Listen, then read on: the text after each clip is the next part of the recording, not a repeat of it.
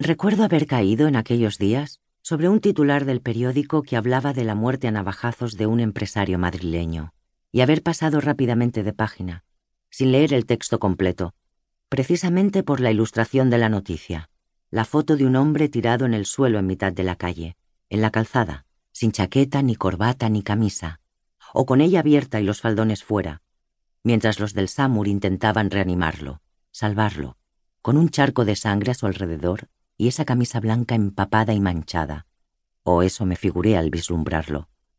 Por el ángulo adoptado no se le veía bien la cara, y en todo caso no me detuve a mirársela. Detesto esa manía actual de la prensa de no ahorrarle al lector o al espectador las imágenes más brutales. ¿O será que las piden estos, seres trastornados en su conjunto? Pero nadie pide nunca más que lo que ya conoce y se le ha dado. Como si la descripción con palabras no bastara, y sin el más mínimo miramiento hacia el individuo brutalizado, que ya no puede defenderse ni preservarse de las miradas a las que no se habría sometido jamás con su conciencia alerta, como no se habría expuesto ante desconocidos ni conocidos en albornoz o en pijama, juzgándose impresentable.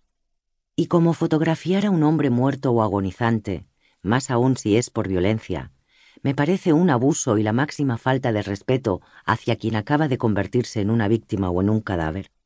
Si aún puede vérselo, es como si no hubiera muerto del todo, o no fuera pasado enteramente, y entonces hay que dejarlo que se muera de veras y se salga del tiempo sin testigos inoportunos ni público. No estoy dispuesta a participar de esa costumbre que se nos impone. No me da la gana de mirar lo que se nos insta a mirar o casi se nos obliga, y a sumar mis ojos curiosos y horrorizados a los de centenares de miles cuyas cabezas estarán pensando mientras observan con una especie de fascinación reprimida o de seguro alivio. No soy yo, sino otro, este que tengo delante. No soy yo, porque le veo el rostro y no es el mío.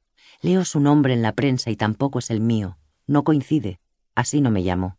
Le ha tocado a otro. ¿Qué habría hecho? ¿En qué líos o deudas se habría metido? ¿O qué perjuicios terribles habría causado para que lo hayan cosido navajazos?